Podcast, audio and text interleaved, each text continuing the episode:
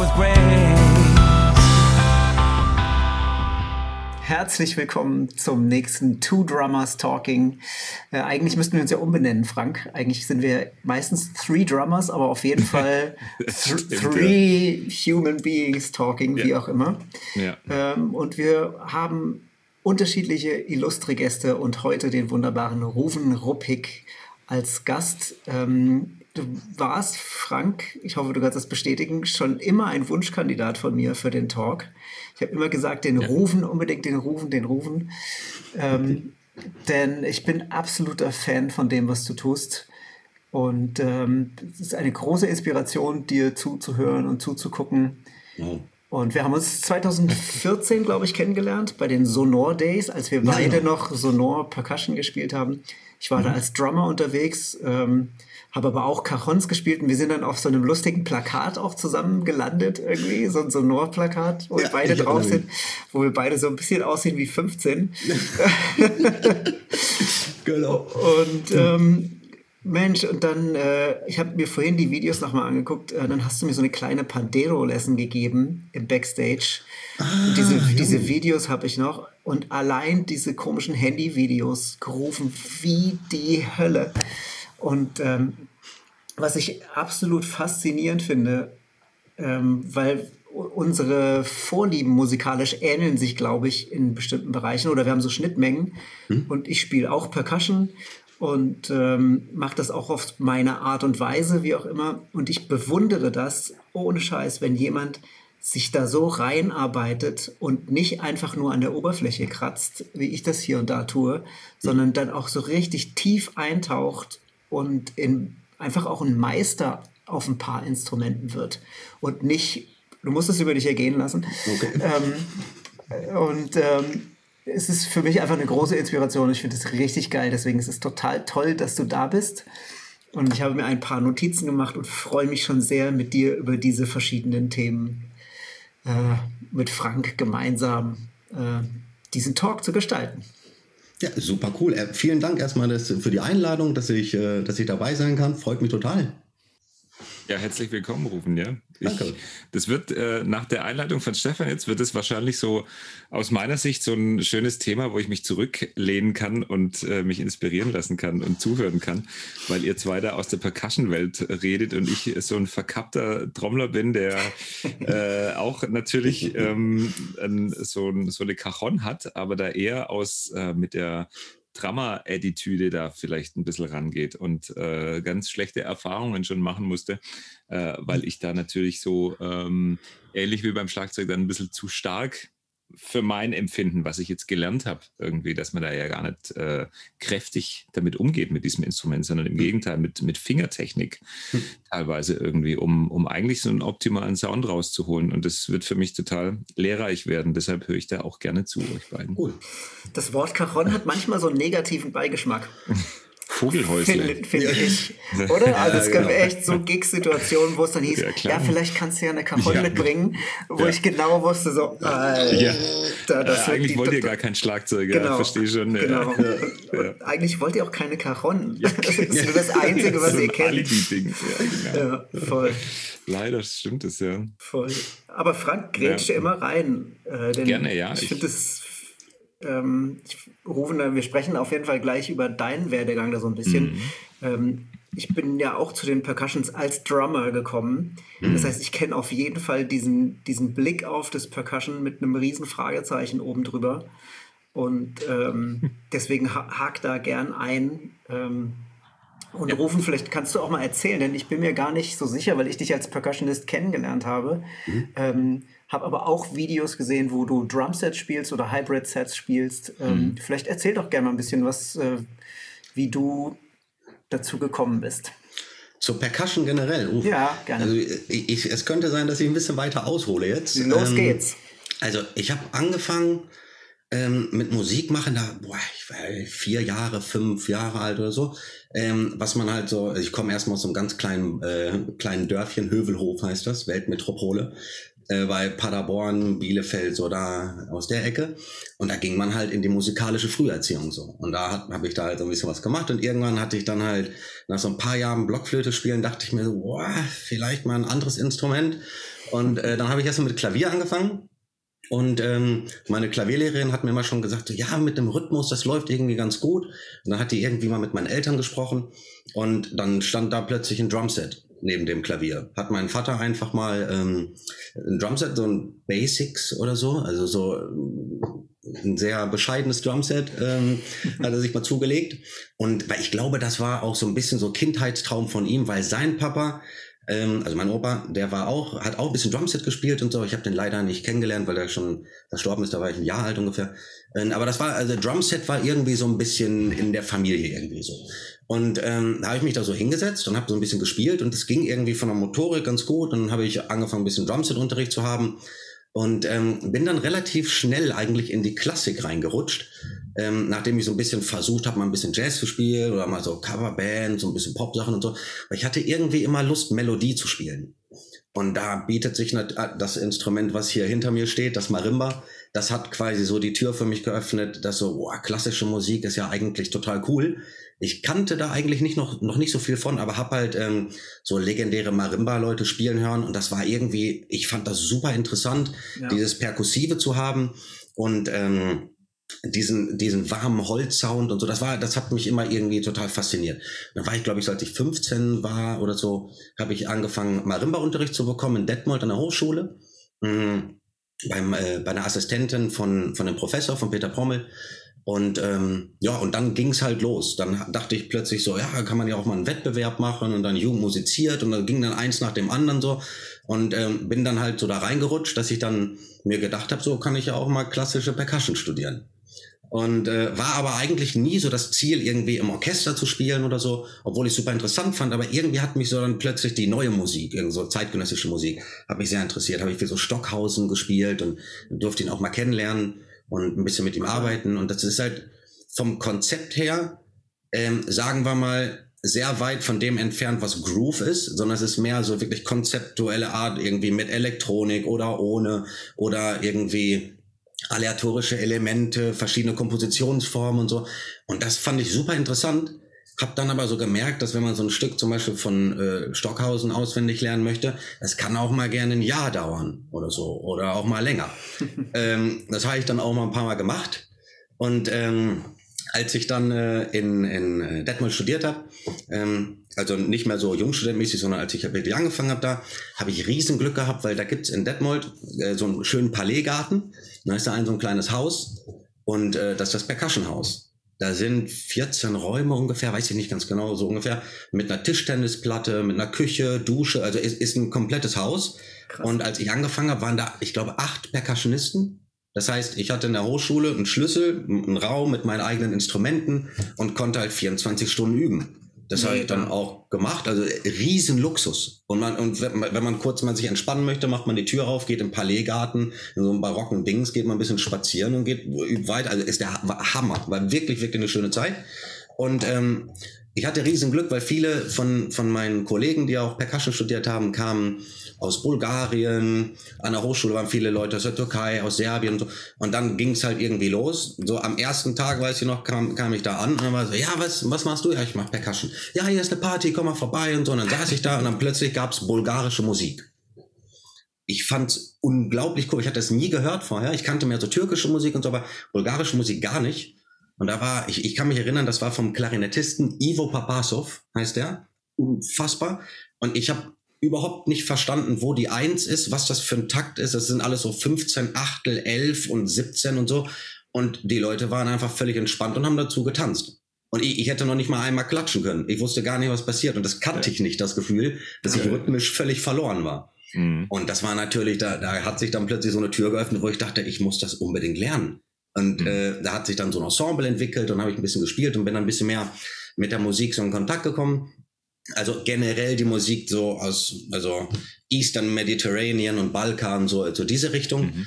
Und ähm, ja, da hat man dann irgendwann plötzlich gemerkt, so nach einem Jahr, dass man 1, 2, 1, 2, 1, 2, 3, 1, 2, 1, 2, 1, 2, 3 zählt, dass man vielleicht auch einfach die Melodie lernen könnte und dann mit der Melodie zusammenspielen. Da kam dann so ein bisschen die Verbindung von Groove und Percussion und Melodie, wie das alles so zusammenhängt. Mhm. Und dann, als ich dann da fertig war äh, in Detmold, dachte ich mir so, ja, ist ja ganz cool, aber irgendwie hatte ich so das Gefühl, dass ich so ein bisschen, wie soll ich sagen, so ein bisschen Trittbrettfahrermäßig unterwegs war, weil ich halt irgendwas gespielt habe, aber überhaupt keine Ahnung hatte von dem, was ich so gespielt habe. Ich habe mir halt irgendwie eine Darbuka gekauft, hab, ja, die hält man irgendwie so, ähm, ich spiele jetzt Darbuka. Da war alles so, so cool. Und dann eben, je, je tiefer man halt so in die Szene so ein bisschen eintauchen kann, merkt man halt, dass es Leute gibt, die ihr ganzes Leben lang nur Darbuka üben oder mhm. nur Rick üben oder nur Tabla üben. Und ähm, da ist so ein bisschen das Ding, das war bei mir nicht so, aber ich habe ähm, generell manchmal so das Gefühl, dass vor allem in Deutschland oder in der westlichen Welt so, ähm, vor allem in klassischer Musik, ist halt sehr viel, ähm, sehr, sehr intellektuell und ähm, sehr viele hochbegabten Zentren und sehr viele Sachen werden gefördert. Und das, ähm, was halt wie so, Weltmusik genannt wird, ist ein Begriff, den ich eigentlich nicht so ähm, mhm. unterstütze. Ähm, mhm. Aus verschiedenen Gründen können wir vielleicht gleich zu kommen. Mhm. Das ist halt so, ja, das macht man halt so mal als Hobby. Das ist so oft so das Mindset, was ich mhm. gemerkt habe. Und das konnte ich gar nicht verstehen, weil ich habe für mich so gedacht, zum Beispiel, es gibt Musikstile wie indische Musik, die sind 4000 Jahre alt und wir nennen irgendwie alte Musik, was, was 500 oder 600 Jahre alt ist, so. Mhm. Und ähm, da war irgendwie für mich, ich wollte tiefer irgendwie in so verschiedene Kulturen eintauchen. Und dann dachte ich mir, was mache ich denn jetzt? Weil ich mach, ich wollte super gerne viel mehr vom Flamenco lernen, weil ich schon Cajon gespielt hatte und irgendwie ist ja naheliegend so. Ähm, weil ich wollte auch super gerne Sachen lernen, von ähm, bisschen türkischer Musik, osmanischer Musik. Und dann dachte ich mir, in welches Land reise ich denn jetzt, äh, um mich zu spezialisieren? Ja. Weil äh, so ein halbes Jahr ist jetzt auch nicht genug, um nach einem halben Jahr geht man nach Hause und sagt, ja, jetzt kann ich Flamenco spielen. Ist ja auch jetzt nicht so. Und ähm, dann dachte ich mir, gehe ich mal nach Rotterdam, weil da gab es ja, oder gibt es immer noch die Hochschule, Kodat, ähm, wo man halt Weltmusik studieren kann. Da gibt es fünf verschiedene Departments so. Und da habe ich so ein bisschen versucht, von allem irgendwie was mitzunehmen und ähm, einer der wichtigsten, ähm, was soll ich sagen, Inspirationen ähm, auf rhythmischer Ebene gesehen, war, dass ich so gegen Ende von meinem Bachelor ähm, Niti, Niti Ranjambiswas, das ist mein legendärer Tabla-Lehrer, den ich, äh, den ich da kennenlernen konnte, der hat meinen Kopf einmal so 360 Grad rumgedreht und das war plötzlich so, wow, das kann man alles mit Rhythmus machen.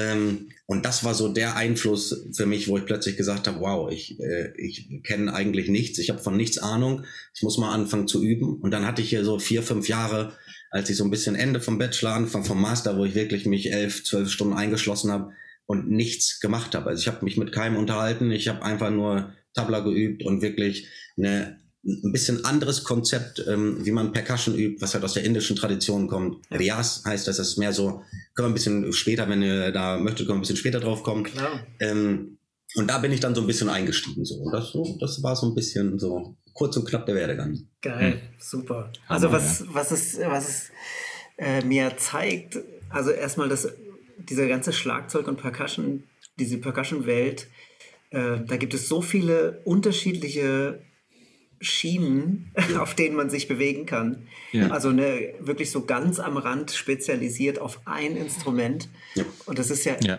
wie du sagst, ne, dann triffst du jemanden, der eben nur Darbuka spielt mhm. und siehst, was für einen musikalischen Ausdruck der mit dem Instrument hat. Mhm. Äh, dann gibt es halt dieses Multi-Ding. Mhm. Äh, mhm. Multi-Percussion, aber auch wieder verschiedene Art und Weise. Ne? Du bist mhm. dann eben auch würde ich jetzt von meiner Seite aus sehen, viel mehr in der World Music Szene, wie wir auch immer sie dann später nennen, mhm. äh, World Music Szene zu Hause. Mein Percussion-Welt war dann immer so eine Mischung aus Jazz und Pop, mhm. in der, wo, da gibt es dann so ein paar Instrumente, die kann ich dann ein bisschen besser und ein paar, die hab, besitze ich halt. Mhm.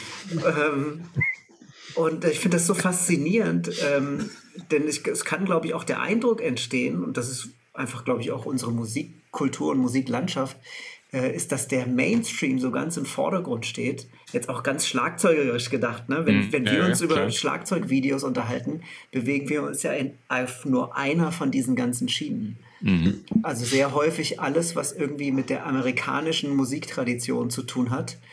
Ähm, aber da gibt es natürlich unendlich viele Dinge mehr. Und ich finde das auch so toll und so inspirierend, ähm, was du machst, weil meine Abstecher, die ich haben durfte in Richtung World Music mit äh, algerischen oder afrikanischen, ähm, asiatischen Musikern, mhm. ähm, war immer, das war immer so eine Bereicherung.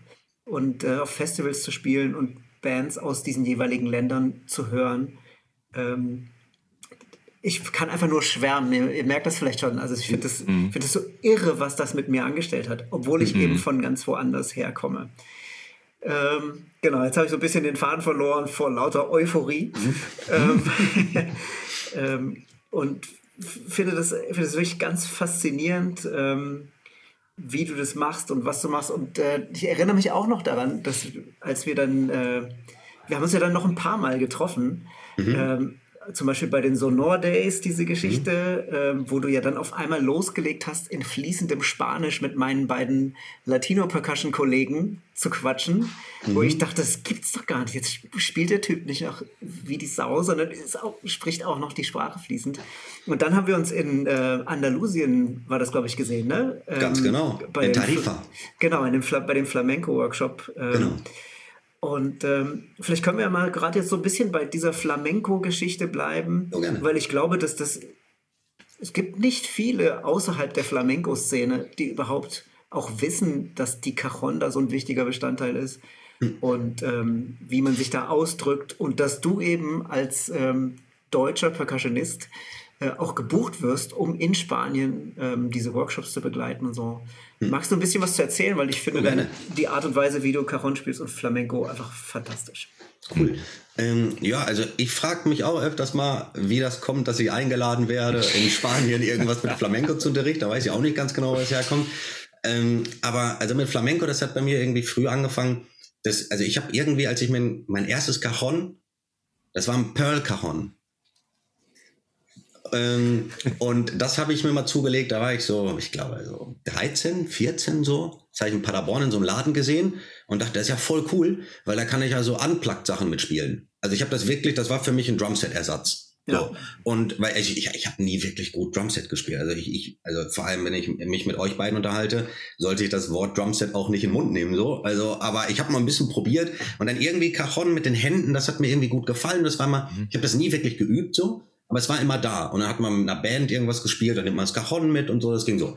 Und dann habe ich halt irgendwann mal gemerkt, so nach so ein, zwei Jahren, boom, tschak, boom, boom, tschak, ist cool, aber ich wollte auch mal was anderes versuchen. Und habe mich da mal so ein bisschen umgehört. Und ich dachte am Anfang, dass, Cajon, dass das Cajon eigentlich ein spanisches Instrument ist. Und da, weil das war irgendwie klang Spanisch und okay, wen hört man? Paco de Lucia, den legendären Paco de Lucia, den Flamenco-Gitarristen. Ähm, und ähm, da hat das alles so angefangen und dann bin ich irgendwie ähm, mehr in die Flamenco-Welt reingekommen, aber nur über CDs, Videos mal angucken. Dann bin ich einfach zu verschiedenen Tanzschulen, Flamenco-Tanzschulen in Deutschland gegangen. Gab es eine in äh, Detmold, eine in Düsseldorf, einfach hingefahren. Mit dem Cajon habe ich mich hingesetzt, habe ich gesagt, so ja, äh, kann ich mal mitmachen? Sehr geil. Und, und habe einfach gespielt. Ich wollte einfach was lernen. Ich wollte irgendwie, weil die Verbindung Percussion und Tanz, die ist ja super intensiv. Mhm. Und da wollte ich irgendwas lernen so. Und ähm, und dann ähm, als ich hier nach, äh, nach Rotterdam gekommen bin, da gibt es einen legendären Flamenco-Gitarristen, Paco Peña heißt der. Das ist der, der Lehrer, der Professor, der hier unterrichtet hat. Und da konnte ich ein bisschen mich mal in, in den ähm, in, in die Unterrichte setzen und ein bisschen zuhören. Und das war dann natürlich schon vom Level, war dann plötzlich super weit oben. Und dann ähm, habe ich ein bisschen mehr gelernt, ein bisschen gespielt und mir viele Sachen angehört und wirklich extrem viel transkribiert. Ich hatte so eine Transkribiersucht. Also ich habe, ich weiß nicht, wie viele Ringbuchordner, solche dicken 20, alles, was ich gehört habe, alles transkribiert. Nie geübt, aber alles transkribiert, weil ich Krass. wollte das Konzept dahinter gerne verstehen. Das war jetzt so eine Riesenleidenschaft von mir. Und ähm, ja, und dann, äh, dann gab es einen so einen Tag, der hat quasi mein Flamenco-Leben verändert. Ich war ein Riesenfan oder bin immer noch ein Riesenfan von einem Gitarristen, der heißt José Manuel León aus Algeciras. Den hast du getroffen, weil mit dem haben wir den Workshop gemacht. Ah, alles klar. Und ähm, ich war so fünf Jahre, ungefähr sechs Jahre, habe ich seine CD gehört, aber wirklich jeden Tag stundenlang. Weil das war so ähm, ein Flamenco, der ein bisschen anders geklungen hat. Da hast du zum Beispiel ein paar Synthesizers im Hintergrund gehabt. irgendwie plötzlich vom Tango, dann ging er plötzlich zu Drum and Bass und war so, was ist da denn los? Also das waren so Sachen, die ich konnte mir das gar nicht vorstellen, dass man es machen kann. Und ähm, ein Riesenfan geworden. Und ich wollte den immer treffen. Und dann plötzlich war ich so in der Schule und dann äh, habe ich gehört, José Manuel León gibt einen Gitarrenworkshop heute. Da dachte ich so, wie geil ist das denn? Der ist da. Und dann äh, habe ich den schon so im Hintergrund da gesehen, aber, aber ich wollte gar nicht mit dem reden, so was soll ich sagen. Und dann hat einer so mich vorgestellt und ging das so. Und dann meinte dann kam er plötzlich zu mir, meinte so, ja, ähm, du spielst äh, Cajon so ein bisschen. Habe ich gesagt, ja, ich, ähm, ich versuche so ein bisschen und so. Ja, ähm, guck mal, ich habe ein Konzert heute Abend, möchtest du gerne kommen? ich gesagt, ja, voll cool, kann ich den live sehen und so. Kam ich dann zu dem äh, Venue und dann guckt er mich so an, ja, wo ist denn dein Hemd und dein Cajon? Dann meinte ich so, wie, was meinst du? Ja, du spielst das Konzert. Und dann meinte ich so, nee, das kann nicht. Ehrlich jetzt? Ja, ohne Probe auf die Bühne gegangen und haben eine Stunde ein Konzert gespielt. Ich kannte aber jede von seinen Falsettas, also das ist so diese Interludes, diese Flamenco, ich kannte alle Sachen mhm. auswendig, weil ich die letzten fünf Jahre das jeden Tag gehört habe. Und wir haben uns wirklich auf der Bühne, wir haben uns kaputt gelacht, weil es gab Breaks, die kann man nicht erahnen und mhm. das war alles unisono und mhm. wir haben uns nachher eine Umarmung gegeben, was, was ist hier denn passiert? Das war so ein unglaublich wichtiges Treffen wow. für mich und dann hat ja. er natürlich ähm, mich mal ein paar Mal mit nach, ähm, nach Spanien genommen und dann habe ich so die letzten acht, neun Jahre war ich, bin ich jedes, okay, jetzt mit Corona war kompliziert, aber mit dem Workshop und waren wir viel auf Tour und ich war so jedes Jahr ein, zwei Monate bei ihm zu Hause habe ich gewohnt. In Spanien hat er mich mit den ganzen verschiedenen Sängern, mit Tänzern in Verbindung gebracht und dann kann man halt auch als Tourist äh, in der Flamenco-Szene ein bisschen, äh, wenn man ein bisschen Hilfe bekommt, dann kann man natürlich Leute ein bisschen einfacher kennenlernen, so. Mhm. Und das mit dem Spanischen, man Spanisch lernt, das kommt natürlich dazu. Wenn man erstmal so aussieht wie ich, was jetzt nicht vielleicht so, also ich würde jetzt, wenn ich mich selbst sehe, nicht denken, dass ich aus Andalusien komme, ähm, ist das natürlich hilfreich, wenn man versucht, irgendwie Flamenco zu spielen. Ähm, und in der Flamenco-Welt wird nicht Englisch gesprochen, das macht man auf Spanisch logischerweise, ja. dass man halt wenigstens versteht, worum es geht. Und dann nachher ist natürlich das Verlangen da, auch wenn irgendwie was gesungen wird, dass man die Texte verstehen kann, weil ja. es unglaublich ja. wichtig ist. Und deshalb, das kam irgendwie so mit. Und klar, wenn man irgendwie acht, neun Jahre jedes Jahr ein paar Monate in Spanien ist, dann lernt man auf jeden Fall so ein bisschen die Sprache. Genau. Und das war so eigentlich der Kontakt, die Tür, wie es in Flamenco ging. Und ja, von da ging es dann immer weiter so. Genau. Hammer. Geil. Hm. So, Gibt es denn, gibt's denn sprachlich gesehen noch andere Sprachen, die du, also Bulgarisch oder so, irgendwie äh, Türkisch vielleicht sogar? Oh, Wäre schön. Was in die Richtung? Wäre schön. Also, äh, also Deutsch läuft ganz gut. Englisch geht auch ganz gut. Ja. Ähm, ich meine Freundin, die kommt aus Indien, also da sprechen wir Englisch zu Hause. Äh, Spanisch läuft, bisschen Holländisch. Und jetzt bin, okay. möchte ich gerne ein bisschen Hindi lernen. Ist äh, nicht ganz so einfach. Geht nicht so direkt von der Hand. Ja, das ist so ja. der Plan. Aber so, ja, okay. sprachlich ist eher so begrenzt bei mir. Okay. Also du bist jetzt nicht in, wenn du in Bulgarien spielst, dann, dann packst du dann Bulgarisch aus oder hm. irgendwie. Äh, leider noch nicht. Leider ja, okay. noch nicht. Genau. Okay. Hm. Das ist geil. Du hast eben so ein bisschen. Äh, also mir ist so ein Wort eingefallen. Ich bin gar nicht sicher, ob du es auch wirklich gesagt hast. Hm. Äh, Neugier. Du bist, du scheinst hm. unfassbar neugierig zu sein. Mhm. Im positivsten Sinn. Also so mhm. von wegen, ich habe eine Caron, äh, wo ist die nächste Caron, äh, wo ist die nächste Flamenco-Schule? Ich gehe da mal hin und klopfe an der Tür. Mhm. Ähm, allein das zu machen bedarf ja so einem inneren Trieb. Ähm, der, der scheint bei dir echt voll ausgeprägt zu sein, sonst wärst du auch nicht so gut in diesen ganzen Dingen, die du da tust.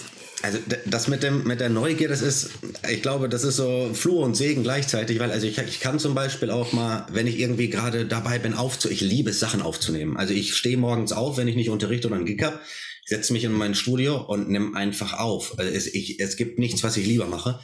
Und da kann es auch mal sein, dass ich mal zwei Tage vergesse zu essen oder so. Also da, ich, mhm. wenn ich da in so einem Ding drin bin, ich genieße das so viel. Auch ja. Üben zum Beispiel, das ist mehr das Problem, ich muss mal aufhören, als ähm, ich muss mich mal motivieren, um mehr zu üben. Also ich, ich mhm. habe einfach eine super gute Zeit, wenn ich mit einem Instrument Zeit verbringen kann, weil man entdeckt ja. so unfassbar viele Sachen. Weil das Ding für mich ist, ähm, was, was du vorhin meintest, dass das irgendwie interessant ist mit dem Weltmusik, dass man verschiedene Leute kennenlernt, verschiedene Einflüsse bekommt und so. Ja. Ähm, für mich ist es halt, als ich angefangen habe, Percussion, also diese Hand-Percussion-Sachen zu spielen, war es halt einfach irgendwie, ich lerne jetzt mal ein neues Instrument und je länger man das Instrument lernt, merkt man, man kann das Instrument nie in einem guten Level spielen, wenn man nicht die Musik kennt, wo mhm. das Instrument herkommt und ja. ähm, die Funktion, die das Percussion-Instrument in dieser Musik hat. Ja. Ja, das heißt, ja. wenn ich jetzt zum Beispiel Darbuka spiele, brauche ich einen komplett anderen Charakter, als wenn ich auf dem Cajon sitze und Flamenco ja. spiele. Das ist halt eine komplett andere Approach irgendwie zu, zu begleiten, äh, sich mehr in den Vordergrund zu setzen, komplett im Hintergrund zu sein. Und mhm. das ist das, was mich so fasziniert am Percussion, weil man kann in so viele verschiedene Welten eintauchen. Und das ist, das macht einfach Spaß. Mhm. Und wie ist das so, wenn du übst, übst du dann, äh, also hast du Konzepte, weil beispielsweise, ich erinnere mich auch, als wir uns getroffen haben, dass du ich weiß nicht, ob es damals schon WhatsApp war, äh, auf jeden Fall eine Nachricht von deinem Tabla-Lehrer hattest, ah. mit einem Haufen Silben aneinander, äh, wo quasi dann, ne, wo du dann eben dieses Stück auswendig lernen solltest, glaube ich. Mhm. Ähm, das ist ja eine sehr konzeptionelle Herangehensweise an das Üben. Also wenn du jetzt im Studio bist und sagst, du übst sehr viel, mhm. ist das dann äh, konzeptionell aufeinander aufbauend oder ist es ein Entdecken oder ein Zusammenführen von Dingen, die du eh schon, die du die schon weißt? Also generell, also ich übe jedes Instrument auch anders, weil ich versuche, das Instrument so zu üben, wie ich das in der Tradition, wo das Instrument herkommt, wo, wie ich das da so irgendwie auffasse, wie die Leute da so üben. Ja. Und ähm, was mich, was meinen Kopf komplett umgedreht hat, war, wie ich vorhin gesagt habe, als ich meinen Tabla-Lehrer kennengelernt habe, weil ähm, vielleicht kann ich kurz erzählen, wie das angefangen hat. Also ich hatte das Ding, ich, wenn ich, also ich glaube, es haben viele Leute, wenn man anfängt, irgendwie Percussion, Drumset, irgendwas zu spielen, man möchte immer laut und viel und alles direkt geben. Und äh, da gab es so eine Geschichte, da war ich mit so einer Flamenco-Tänzerin, so hatte ich meine erste Tour so in Theatern und mit so schönem Sound und Licht und so.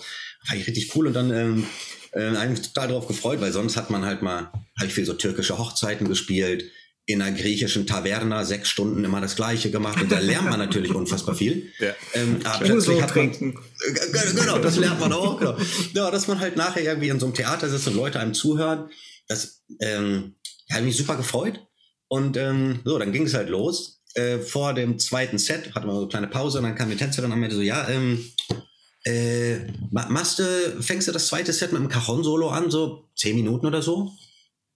Und dachte ich so, oh, äh, ja, kann ich mal versuchen. Habe mich hingesetzt und habe irgendwie gespielt, habe versucht, alles zu geben und habe das auch geschafft, aber halt alles schon in der ersten Minute. Und dann ab der zweiten Minute wusste ich nicht mehr, was ich machen sollte, weil ich selbst so unfassbar gelangweilt war von dem, was ich gespielt habe.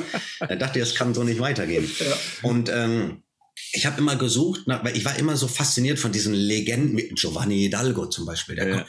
der spielt einfach mal ein Conga-Solo 20 Minuten und ja. da gibt es keine Note, die keinen Sinn macht. Das ist alles so, das ist so unfassbar musikalisch und so. Mhm, das ja. fließt so durch und du hörst dir das an und denkst dir, wow, äh, ich kann das auswendig lernen, ich kann das transkribieren, mach da zwei Jahre, übe ich nur das. Aber das bringt mir ja nichts. Ich möchte irgendwie versuchen, vielleicht ein bisschen, einen kleinen Prozent davon zu verstehen, was ein Konzept ist, was ein rhythmisches Konzept ist, wie er quasi so eine rhythmische Geschichte erzählen kann. Und da habe ich dann meinen Tabla-Lehrer spielen hören und der hat ein Solo gemacht, das ging so eine Stunde also nur Tabla. Ja. Und ich, ich, wusste überhaupt nicht, was passiert. Also dann, ich wollte mich danach noch nicht mehr, mehr Percussionist nennen, weil das war so unfassbar von einer anderen Galaxie. Für mich, das war so unglaublich. Das war ein einschneidendes Erlebnis. Bin ich zu ihm hingegangen, habe gesagt, hey, ich würde unglaublich gerne Unterricht haben bei dir. Meinte er, ja, ähm, willst du mehr so die europäische oder mehr die indische äh, Art Unterricht? Ah, ich habe keine Ahnung, ja, Tabla Indiama, indisch. So. Und dann war mein Unterricht so, bin ich zum Unterricht gekommen ähm, man muss erst seine Schuhe ausziehen, weil in indischer Musik ähm, darf man seine Instrumente nicht anfassen, wenn man die Schuhe trägt. Das ist eine Form von Respekt dem Instrument gegenüber. Und ähm, setzt man sich dahin, hat man so zwei Trommeln vor sich stehen, wollte man natürlich mal direkt mal ausprobieren und testen. Da meinte er, nein, ähm, für das erste Jahr äh, spielen wir unser Instrument nicht. Dann dachte ich so, okay, das war dann die indische Art. Ähm, und das Konzept, was dahinter liegt, ist, man möchte halt erst die Sprache von einem Instrument lernen, weil vielleicht um das kurz zu erklären, bei Tablas gibt es verschiedene Silben. Ähm, das sind, also die Silben sind jetzt nicht irgendwelche Worte, die man zusammensetzt, das sind abstrakte Silben, die halt so nah wie möglich an dem Sound dran sind, ähm, was man nachher auf dem Instrument mhm. spielt. Mhm. Also die Idee ist, wenn ich gut singen kann, kann ich nachher mit dem Instrument so nah wie möglich an die Stimme drankommen. Das heißt, das mhm. Konzept ist, alle indischen Instrumente, die in indischer klassischer Musik sind, können alle Glissando spielen, weil das am nächsten an der menschlichen Sprache dran ist. Ja. Das heißt, die Idee, die Philosophie ist, wir singen, egal ob wir Sänger sind oder egal welcher Instrumentalist, nachher suchen wir uns irgendein Instrument, um so nah wie möglich an das ranzukommen, was wir singen können. Mhm. Dafür muss man aber singen können. Also die rhythmischen Sachen rezitieren können.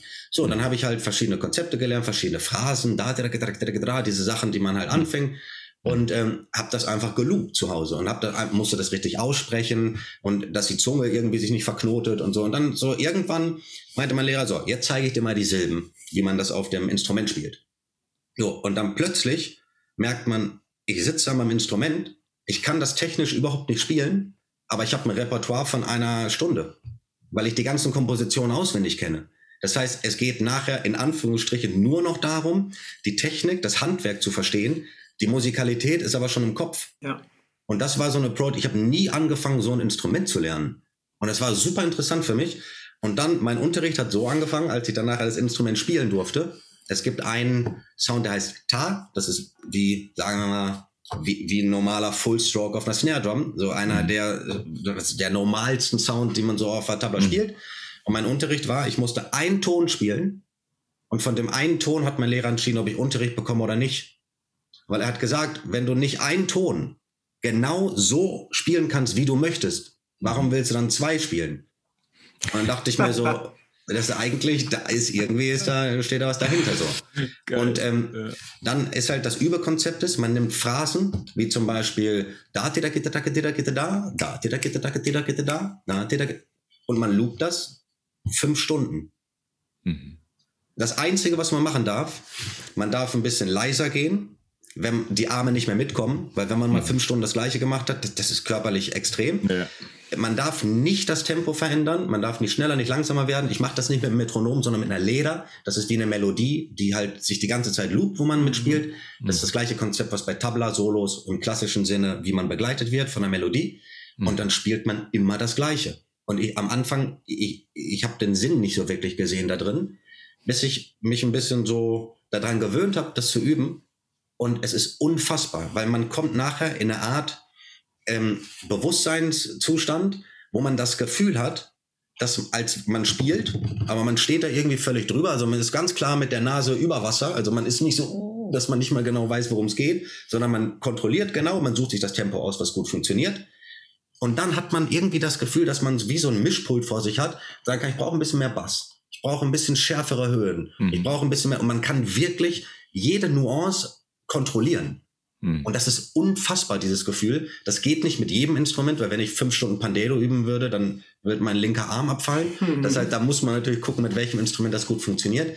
Mhm. Aber dieser Zugang von dem Loopen, das ist vor allem für Tabla, Darbuka, Rahmentrommel, für viele Sachen, die ich mit den Fingern mache, ja. ist einfach immer das gleiche spielen und Phrasen lernen und die Phrasen versuchen, in jeder Hinsicht, in jeder Richtung kennenzulernen weil ich kann eine Phrase in Sechzehntel sehen, ich kann denken, dass es alles in Quintolen wäre, ich kann Sachen verschieben, mit, alles mit der gleichen Phrase. Und nachher kommt das dann in der Improvisation automatisch zu einem. Das ist so eine Art zu üben. Ja. Und wenn ich noch kurz ausholen kann dazu, Klar. mein, mein Tablermeister, der hat mir mal gesagt, es gibt zwei Arten zu üben. Es gibt einmal, äh, das ist das, was wir meistens machen, Self-Entertainment. Das heißt, wir gehen so in unser Studio und üben und denken, boah, läuft gut, ne? Spiel ist nice und groovt auch ziemlich nice. Ähm, aber das ist halt, ist cool, weil man hat eine gute Zeit mit so einem Instrument und ich glaube, dass es total mhm. wichtig ist, dass Absolut. man das macht. Ja. Total wichtig. Klar. Ähm, aber ich glaube, es gibt eine andere Art zu üben, wo man wirklich sich vorm Üben hinsetzt und sagt, so, heute mache ich das. Ich möchte gerne, dass mhm. dieser eine Sound in meinem Zeigefinger ein bisschen schärfer klingt.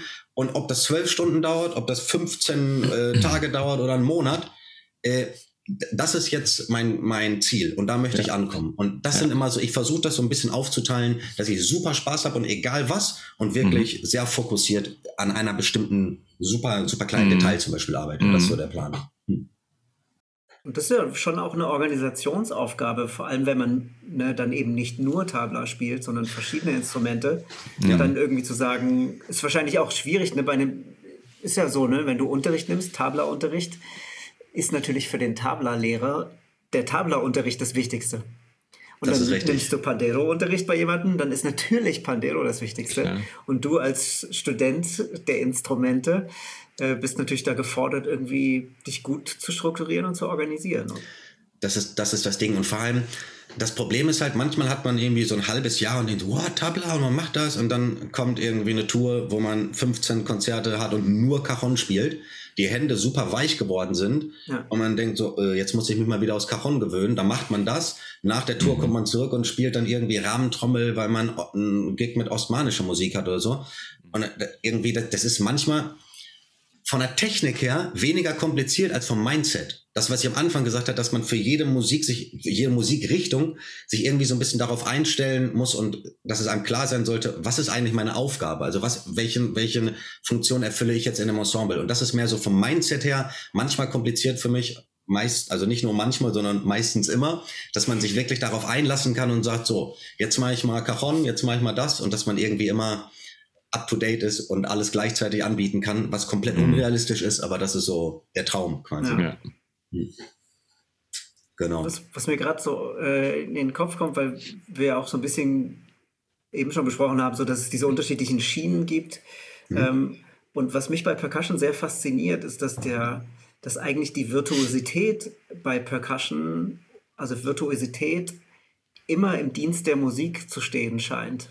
Also vor allem, wenn es um traditionellen Kontext geht. Also mhm. äh, das gibt natürlich wahnsinnig flashy Soli auch in dem Percussion-Bereich. Ähm, ich finde die dann manchmal sogar ziemlich entlarvend zu flashy. Ja. Ähm, aber trotzdem ist so eine gewisse Spielvirtuosität ja voll ein musikalisches Element. Also mhm. im Tabla-Bereich natürlich ganz extrem. Mhm. Ähm, ohne dass es flashy sein soll, sondern ganz eben mit einem anderen musikalischen Gewicht, ähm, hat für mich irgendwie noch mehr Tiefe als häufig auch so eine Drumset-Virtuosität muss ich sagen. Also für, generell, ich bin, klar, weil ich Percussionist bin, die Sachen, die ich mir anhöre, sind mehr mit Percussion. Also ich, ich habe auch so ein paar Drumset-Sachen, die ich mir super, super gerne anhöre, ein paar verschiedene mhm. Drumset-Spiele und so. Aber ich bin generell mehr so, dass die Musik, die ich mir anhöre, mit Percussion so. Das heißt also, da kann ich mehr drüber sagen als über eine Virtuosität vom Drumset äh, zum Beispiel. Aber was ich glaube, dass halt ähm, dass Percussion jetzt mehr im Vordergrund ist, dass es flashige Solos gibt und sowas. Das hat sich über die letzten Jahre auf jeden Fall entwickelt.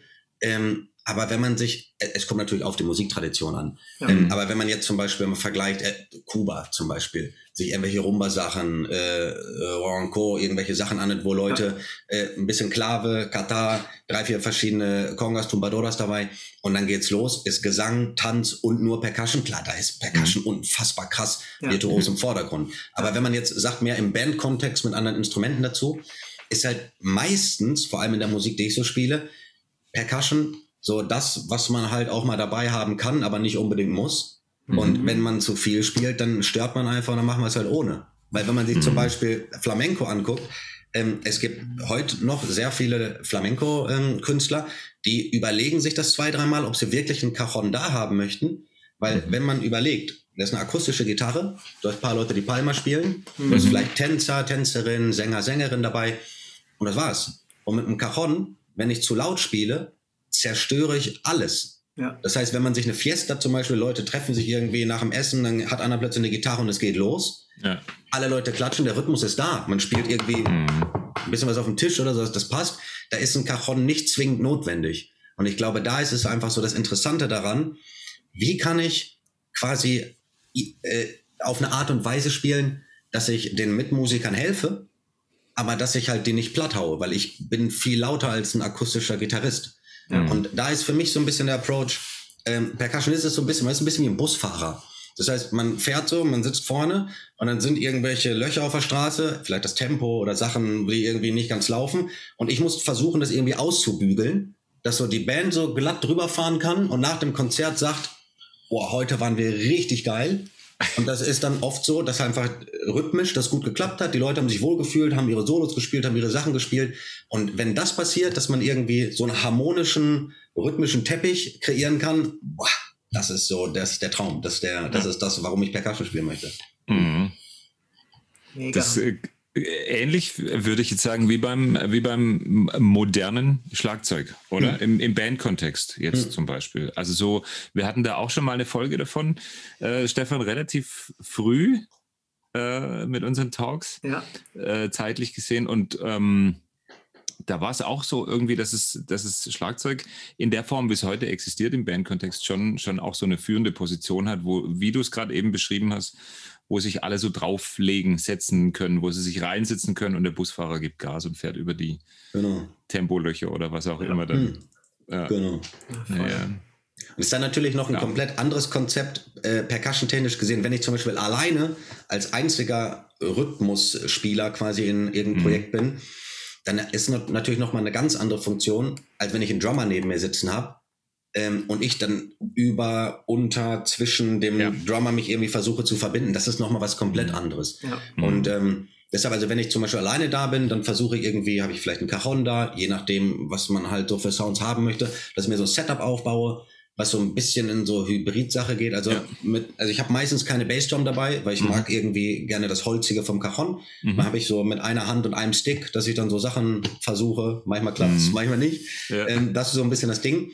Und ähm, da ist, da fühle ich mich dann schon ein bisschen mehr eigentlich wie ein Drummer. Weil ich ja. habe Becken dabei, ich habe eine Hi-Hat oft dabei und so. Obwohl genau. ich eigentlich überhaupt kein Drummer bin, da kann ich so ein bisschen meine wilden Drummer-Träume ausleben. Ja. Und, äh, aber es ist, ist, natürlich ein komplett anderes Konzept, so wie man halt mit ja. oder ohne Drummer spielt. Genau. Und du weißt auch, dass deine, dass deine Verantwortung äh, eine andere äh, Geltungs... Total. Äh, anders zur Geltung kommt. So. Total, genau. Ja. Hm. Ich mag beides total gerne. Also ich mag mm. beides super gerne. Aber mm. vor allem wegen der Instrumente, die ich spiele, so wenn man Darbuka, Rahmentrommel, Rick, diese leisen Sachen, mm. wenn man einen Drummer neben sich hat, da brauchst du so unfassbar viele Mikros ja. und Kopfhörer und ja. Monitore, um, um, dich überhaupt selbst zu hören. Ja. Und da spielt man dann oft über seinem eigenen Level oder über dem mm. Level, lautstärkemäßig meine ich, von dem Instrument, dass man einfach, das wird dann ein bisschen krampfig und das sind dann nicht so die Momente, an die man sich dann gerne zurückerinnert. Ja, ja. Ja. Vor allem über eine lange Zeit ist es, glaube ich, eher anstrengender als äh, genau. angenehm. Ja, genau. Mhm. Gibt es irgendein Instrument, an das du dich mal gewagt hast, ähm, wo du das Gefühl hast, du hast den Zugang nicht dafür, dazu gefunden? Also, oder wo es sehr lang gedauert hat, sage ich mal? Äh, Tabla zum Beispiel hat sehr, sehr lange gedauert, bis ich da überhaupt mal einen Ton rausbekommen habe. Und ich sehe mich über, überhaupt nicht als Tabla-Spieler. Also ich, das Tabla ist wie ein Hobby. Ich, ich, weiß auch nicht, ob ich mich trauen würde, auf eine Bühne zu gehen und wirklich ein Tabla im klassischen Sinne, wirklich ein Tabla-Solo-Konzert anzubieten. Mhm. Da, da, ist der Respekt, glaube ich, ein bisschen zu groß. Also, ja. aber einfach, da geht es mir so mehr um dieses ganze rhythmische Konzept dahinter. Sonst, ähm, es, es ist nicht so, dass es am Anfang ein Instrument unfassbar schwer, äh, zum Beispiel Congas ist ein Instrument, da denkt man sich so, ja, mach ich mal. Und dann versucht man mal einen Slap zu spielen und dann merkt man so, boah, ist unfassbar kompliziert, dann guten mhm. Sound rauszukriegen. Und da, das dauert einfach, dass man mal versteht, okay, ich muss nicht hart hauen, sondern ich brauche einfach eine Technik, um guten Sound zu bekommen. Ja. Das ist zum Beispiel das, was in diese Art von wirklich Full-Hand-Spielen, Conga, in, in diese Richtung geht. Beim Cajon zum Beispiel, ich weiß, als ich, äh, als ich das so ein bisschen ernster genommen habe und wirklich Cajon wirklich mehr üben wollte, dass ich irgendwie, ich weiß nicht warum, aber ich dachte dann, alle haben von Rudiments erzählt, ja, ich habe auch mal Paradiddle geübt, hat mir überhaupt nichts gebracht und so. Und dann, aber das, ich musste unbedingt schnell Rudiments und so. Das ging auch nicht, hat Jahre gedauert. Ja. Und dann irgendwann lernt man, ah, okay, es geht vielleicht, ich kann ja eigentlich eine Möller-Technik faken mit meinem Handgelenk. Und das halt so, jedes Instrument hat halt technisch und musikalisch seine Schwierigkeiten. Und ähm, es ist nicht so, dass ein Instrument für mich einfacher zugänglich ist als ein anderes. Ich fühle mich auf dem Cajon sehr wohl, weil ich einfach den Großteil von meinem Leben auf dem Cajon gesessen habe. So. Mhm. Ja. Geil. Mhm. Diese, also ich, man lernt ganz schön auch äh, eine Demut, finde ich, wenn man Percussion spielt. Ja. Ähm, also weil die Instrumente sehr viel Disziplin verlangen mhm. und sehr viel ja, also mich macht es einfach wahnsinnig demütig, an Percussion-Instrumenten zu sitzen, mhm. ähm, wo du eben auch mit den Händen dafür zuständig bist, den richtigen Ton rauszubekommen. Genau. Finde ich ganz, ganz faszinierend. Ich finde es eine mega Inspiration für Schlagzeuger auch, mhm. sich damit zu beschäftigen. Jo. Und du spielst, auch, aber, du spielst ja. aber auch mit anderen Percussionisten oder mit anderen Schlagzeugern in Bands? Dann? Ja, ja, auf jeden Fall. Also verschiedene. Ich habe jetzt zum Beispiel jetzt, ähm, gestern hatten wir, ich bin in so einem das heißt äh, Amsterdam Andalusisch Orchester. Also das ist ein Orchester mit Leuten, die aus Marokko kommen. Und da spielen wir also Musik al-Andalus, also aus, äh, wir wissen Bescheid, Norden von Afrika. Ähm, nicht genauer, sondern halt, halt, halt die andalusische Musik. Ja. Dann haben wir ein bisschen klassische Musik aus, äh, also arabische klassische Musik, viele auch mit Ursprung aus Marokko. Da ist ein anderer Percussionist dabei, der spielt zum Beispiel Darbuka ja. äh, und ich spiele Rick dazu. Ähm, dann, äh, zum Beispiel spiele ich mal meiner Flamenco Big Band, das ist ein, ist ein komplett anderes Setting. Da ist dann Drumset und Cajon. Und das ist, das ist wirklich kompliziert, dass das gut beides gleichzeitig funktioniert. Das glaube ich, ja. Ähm, Genau, aber also für mich mag alles so. Also mit jedem Spielen viele Percussionisten, wenig Percussionisten, ich genieße alles so. Super cool. Geil. Hm. Du hast ja vorhin schon mal angedeutet, ne? Das Thema Weltmusik, World Music, der Begriff ist sowas, äh, was bei dir so Gänsehaut hervorruft anscheinend. Äh, magst du mal erzählen, äh, was du damit meinst? Ja, also Weltmusik ist ja generell ähm, ich, es kommt darauf an, wie man das so sieht, aber es kommt manchmal so ein bisschen abfällig rüber, so ein bisschen abwertend gesehen. Mhm. Das ist halt, also wir haben unsere klassische Musik so und dann gibt's halt noch so die Weltmusik. Und ich glaube, das ist eigentlich mhm. durch, so ein, durch so ein Plattenlabel irgendwie gekommen, die halt bei Weltmusik, wenn man so vor 20, 25 Jahren war, Weltmusik eigentlich afrikanische Musik von der Westküste von Afrika, mhm. Djembe, Sabah, mhm. Dundun, diese Sachen, das war so das, was Weltmusik war. Dann mhm. plötzlich war dann Latin-Musik, war dann auch noch Weltmusik und dann kam so ein bisschen mehr so ein bisschen arabische Sachen, aber, aber es war dann alles plötzlich Weltmusik. Mhm. Und ich finde es irgendwie, ich finde es schade, dass man einfach so unfassbar lange Traditionen, ähm, wo wir ja unfassbar viele Sachen uns von übernommen haben. Alles, was mhm. im klassischen Orchester als Percussion steht, ist alles türkisch. Pauken, Triangel, äh, äh, Snare mhm. Drum. Das, das ist nicht der Ursprung von, äh, von unserer äh, Kultur. Und ich finde es mhm. einfach schade, dass man das so über einen Kamm schert und sagt, ja, da ist der gleiche. Weil es ist so mhm. unfassbar interessant, einfach mal zu sehen, wie sich andere klassische Musikrichtungen, wie zum Beispiel indische klassische Musik, wie sich das einfach entwickelt hat über so einen unfassbar langen Zeitraum. Und ich glaube, dass es einfach auch die Verantwortung ist, zum Beispiel von Musikern, die Jazz spielen, die Klassik spielen oder so, sich einfach mal so in andere Sachen ein bisschen reinzuhören, einfach mal so zu gucken, so, das machen Leute, äh, 3000 äh, Kilometer ein bisschen weiter nach rechts oder so. Das klingt dann so.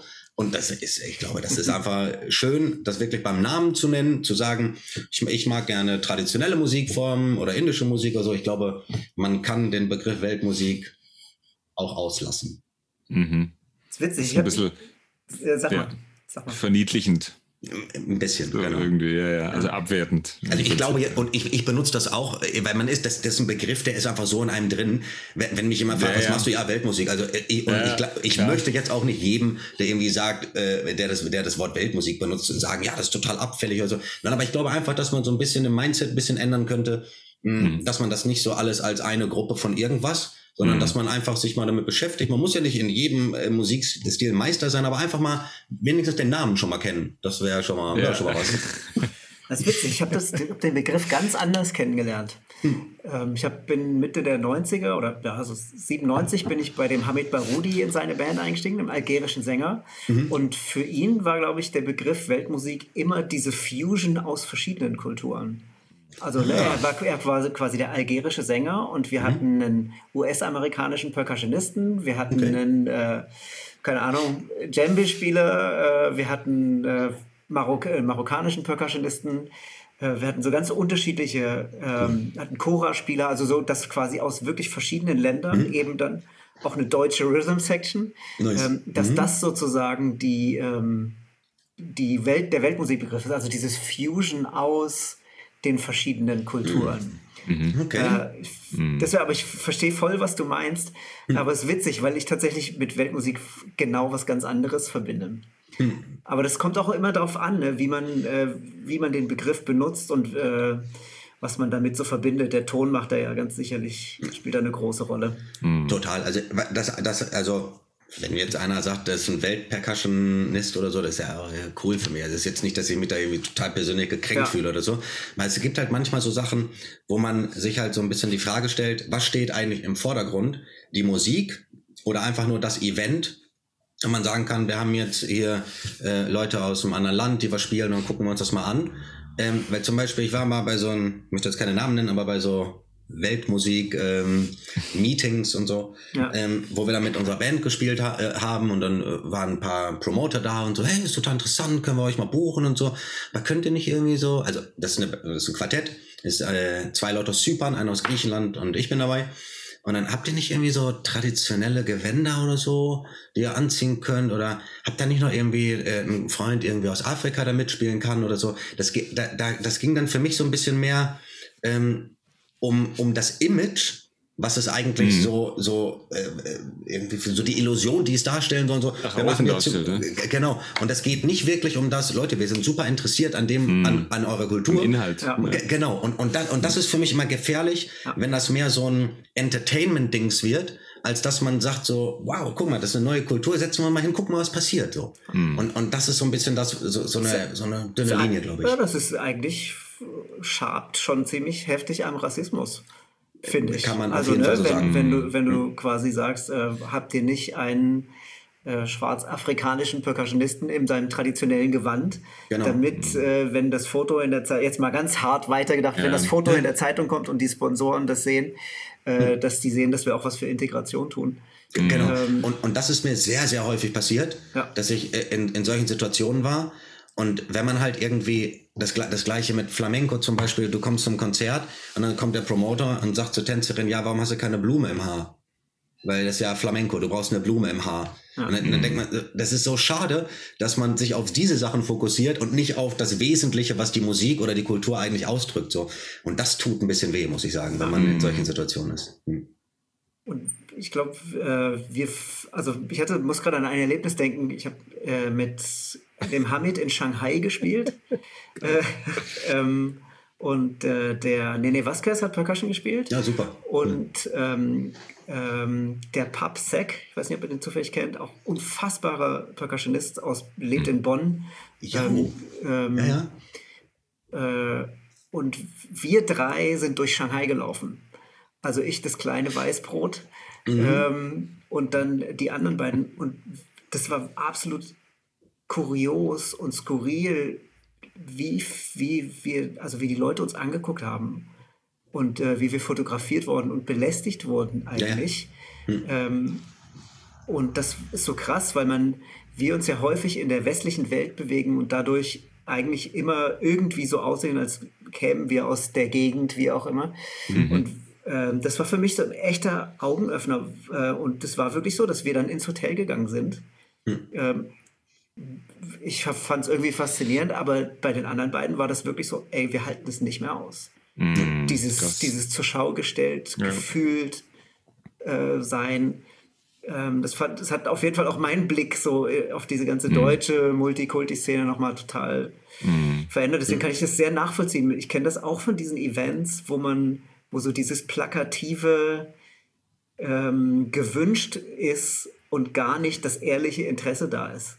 Genau. Es ist ja oft eine, auch eine Vermarktungs-Marketingsgeschichte im weitesten Sinn von ja. irgendwelchen Agenturen, die, glaube ich, einfach auch so ein bisschen ohne das relativieren zu wollen, aber der Hilflosigkeit geschuldet ist.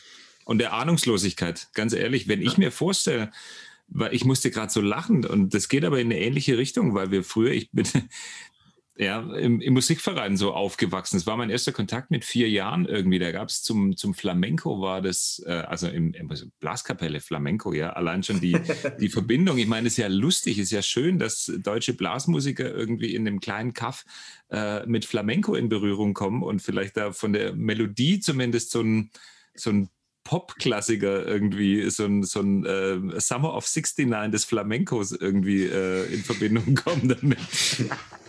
Äh, und, ähm, und wir da tatsächlich als, als wie du auch gerade sagtest, als Weißbrote irgendwie mit, mit äh, Kastagnetten dastehen und meinen, ey, Wahnsinn, das ist ja so Flamenco-mäßig, was wir mhm. da gerade abziehen. Wahnsinn, wir sind ganz nah an der Kultur. Wobei ich das schon wieder, das finde ich aber schon wieder cool. Also, ja, absolut. Ne, weil, weil, absolut. weil das größte, äh, also ein Phänomen, was Percussion auch angeht, ist ja, mhm. dass viele Leute sich überhaupt nicht trauen, Percussion zu spielen. Weil, sie so ja. eine, weil es so eine Riesenhürde ist und man Angst hat, was falsch zu machen. Aber ich muss ja ehrlich sagen, wenn man, wenn man deutsche gute, ich möchte jetzt keinen Namen nennen, weil da gibt es ein paar, ähm, äh, Tambourin spielen sich, da lässt du deine Finger weg davon. So geht es mir. Echt wahr? Ich habe ich Wie meinst hab du, weil es so gut ist? Oder, ja, oder? mega. Ja. Also klar, positiv, ja. weil ähm, wenn man, wenn man sieht, wie, ja, wie bestimmte Pop oder auch traditionell mit einer, mit einer anderen Herkunft, vielleicht anderen Roots, sage ich jetzt mal, Herkunft ist immer so schwierig dann irgendwie, aber mit anderen Roots, traditionelleren Roots vielleicht, äh, ein, zu Popmusik im deutschen oder ja, westlichen Kontext ja. ein Tambourin spielen, da fasse ich kein Tambourin an. Ehrlich, aus welchem Grund? Das aber ist, naja, das, kann, das bereichert ja deine auch dein, dein es kann ja das bereichern, was du machst. Ja, wenn der Perkussionist das so spielt neben mir und ich spiele Schlagzeug, alles gut. Aber nee, wenn ich wenn in sein Genre wechsle, dann würde ich echt sagen, irgendwie, ey, ja, ist, super. das ist was, was mir so am Herzen liegt. Ohne Scheiß, ist wirklich, weil ich nämlich äh, gerade, ich habe das ja in LA das erste Mal bin ich damit in Berührung gekommen oder mm. vielleicht sogar war Super Drumming damals im Fernsehen so das ja. erste Mal, wo ich dann Nippi Noya habe kommen sehen. Oh, wie geil. Ähm, aber äh, es gab ja immer dieses Vorurteil, äh, oder wann immer ich dann an den Percussion saß, mhm. aus, einfach nur, weil ich zufällig der Einzige war, der mhm. die Hand gehoben hat, als jemand gefragt hat, möchte das jemand machen, ähm, habe ich das ganz oft mitgekriegt, dieses, dieses, äh, wenn du da nicht herkommst, wirst du das nie gut spielen können. Ja, klar. Was, ja. Das macht sofort so eine Tür zu. Ja. So eine Art Reverse Racism eigentlich. Mhm. Ähm, mhm. Und äh, das finde ich total schade, weil ich, ich finde, es kann so eine mega Bereicherung sein. Ja, voll. Also ja. es auch selbst zu machen, ist nicht nur geil zu finden, sondern auch selbst auszuprobieren. Ist, ist wirklich so, aber es ist immer so ein Zweifel dran mit so einem leichten Schmunzeln dabei irgendwie und denkst du, ja, lass es halt einfach Typen machen. Dies, aber wer es nicht macht, du wirst ja nicht besser, indem du es nicht machst und anderen weiterhin überlässt, das ist ja, ja schon klar. Hm. Also da muss auch der Ansporn, aber das ist wirklich auch eine Respektsache irgendwie. Ich hab, das, wenn, wenn man mit tollen Perkussionisten spielt und die spielen einen Tambourin, denkst du so, was, das gibt's doch gar nicht, dass man ein einzelnes Instrument, so wie du auch dann Cajon oder die ganzen Tabla da Boca, was du alles genannt hast, gerade rufen, ähm, du glaubst ja nicht, dass es, dass es möglich ist, so einen Sound aus einem einzelnen Instrument äh, rauszuholen, der aus deiner Sicht, aus deinem Betrieb so quasi ähm, relativ weit entfernt ist. Hm. Weißt du, wie ich sagen will? Das, das ist so, so, ist es möglich, dass man so Tabla spielen kann oder so auf einer Cajon klingt irgendwie. Das ist auch immer, wenn wir so ein Unplugged-Set spielen irgendwie, dann und ich sitze da auf einer Cajon, denke ich auch irgendwie, ey, Erdboden, bitte tu dich auf. Wenn das ein guter Perkussionist sieht, das ist so peinlich. Aber es ist halt für den Zweck und für den Moment tauglich einfach, klar. Aber dann guckt man sich schon auch mal Leute an, die das können und versucht sich da so viel wie möglich einfach ein bisschen äh, abzuschauen, dass es vertretbarer wird einfach. Ich, ich, ich habe da so eine Erfahrung gemacht, weil bei mir ist das so ein bisschen so, die Musik, die ich mache, ist ja eigentlich nicht wirklich, oder die Musik, die ich versuche zu spielen, ist ja jetzt nicht so wirklich das, was so äh, ich als meine Kultur zum Beispiel bezeichnen würde, weil in mhm. Deutschland gibt's halt nicht wirklich eine Percussion-Tradition. Ja. Also es gibt schon super viele Percussionisten so, aber ich meine ja, ja. von der traditionellen Musik her gesehen natürlich. Und das halt meistens sitze ich dann zum Beispiel, na, wie in Griechenland oder so spiele und dann kommen halt häufig Fragen, ähm, dass Leute kommen und sagen, äh, wie, warum spielst du unsere Musik? Und dann kommt man mhm. immer so ein interessanter, also nicht, nicht so, mhm. lass das mal sein, ja, sondern ja. mehr so, wie, wie ist denn das passiert? Wie kommt, so? der, äh, wie, wie, wie, kommt das mhm. denn so? Und das mhm. ist einfach so ein, so ein interessantes Ding. Und da habe ich, ähm, ich hatte vor allem am Anfang auch diesen, diesen Druck, dass ich wollte, um, wenn ich Cajon gespielt habe, ich wollte unbedingt Spanier sein und weil sonst geht das nicht und dann, aber dann muss das so, dass, dass man sich halt irgendwie so Sachen ausmalt, so, äh, aber im Endeffekt ist ja Musik. Also man mhm. kann das ja lernen. Man kann das äh, ohne Probleme. Ich kann ja zum Beispiel kommt jemand aus China vorbei, äh, geht an einer Hochschule in Deutschland und möchte Bach lernen. Ist ja, ist ja, ist ja völlig mhm. normal. Ja. Ist ja nicht, nicht, seltsam oder so. Das kann, ist ja, ist ja super cool. Und ich glaube, dass man das mit den mit traditionellen anderen Musikformen genauso machen kann. Und da hat mir eine Sache sehr unfassbar viel weitergeholfen, um ein bisschen diesen Druck abzulegen äh, von, oh, ich muss unbedingt aber der sein, aber ich muss auch der sein und das funktioniert ja sowieso nicht. Mhm. Das heißt, ähm, ich habe äh, in meinem äh, Abschluss vom Bachelor musste ich äh, ein Tabla-Solo spielen. Und äh, da war mein Meister saß vorne und dann saß ähm, die lebende Legende von der äh, von indischer klassischer Musik Hadi Prasad Chaurasia. Das ist jemand, der spielt ähm, äh, Bansuri also er spielt so rum. Äh, das ist ein, äh, wisst ihr, was Banzud ist? So eine Flöte, mhm, nee. Bambus-mäßig, die halt in indischer klassischer Musik mhm. ähm, super wichtiges Instrument. Und er hat mhm.